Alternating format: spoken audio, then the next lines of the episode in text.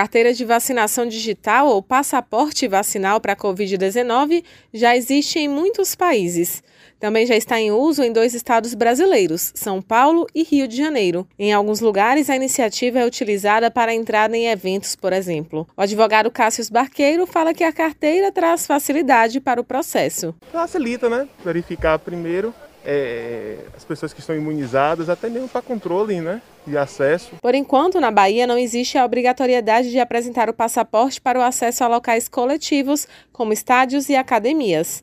Mas a Prefeitura de Salvador já disse que, no caso de futuras exigências de vacinação para acesso a determinados locais, a caderneta de vacinação digital será aceita, assim como o Certificado Nacional de Vacinação do Governo Federal. A ferramenta resume tudo na palma da mão com toda a segurança para evitar fraudes, como destaca o coordenador do Núcleo de Tecnologia da Secretaria Municipal da Saúde, Ariovaldo Júnior. A partir do momento que apresentar esse QR Code lá, o estabelecimento, aí ele vai se comprometer em fazer essa leitura até para segurança de todos que estiverem no local. Né?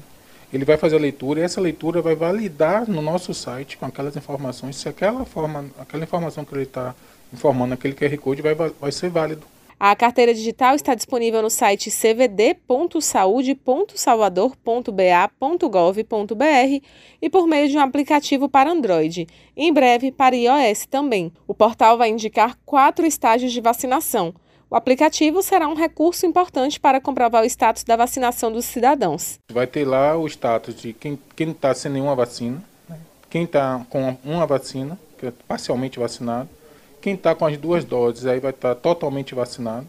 Quem tiver com a dose, a segunda dose em atraso, vai mostrar que está com a segunda dose em atraso, que a gente tem hoje mais de 140 mil pessoas que ainda não foram tomar a segunda dose ainda tem a dose de reforço. Quem está completando o esquema de imunização não vê a hora do status no aplicativo mudar para totalmente vacinado, como já aconteceu com a comerciante Lenice Matias. Que a gente pode entrar e sair em qualquer lugar, qualquer país ou estado, entendeu? Então é uma facilidade é, para a gente é ótimo. É um dever de, assim, uma sessão de dever cumprido. O cartão digital da vacina também detalha quando o cidadão tomou as doses e qual tipo do imunizante.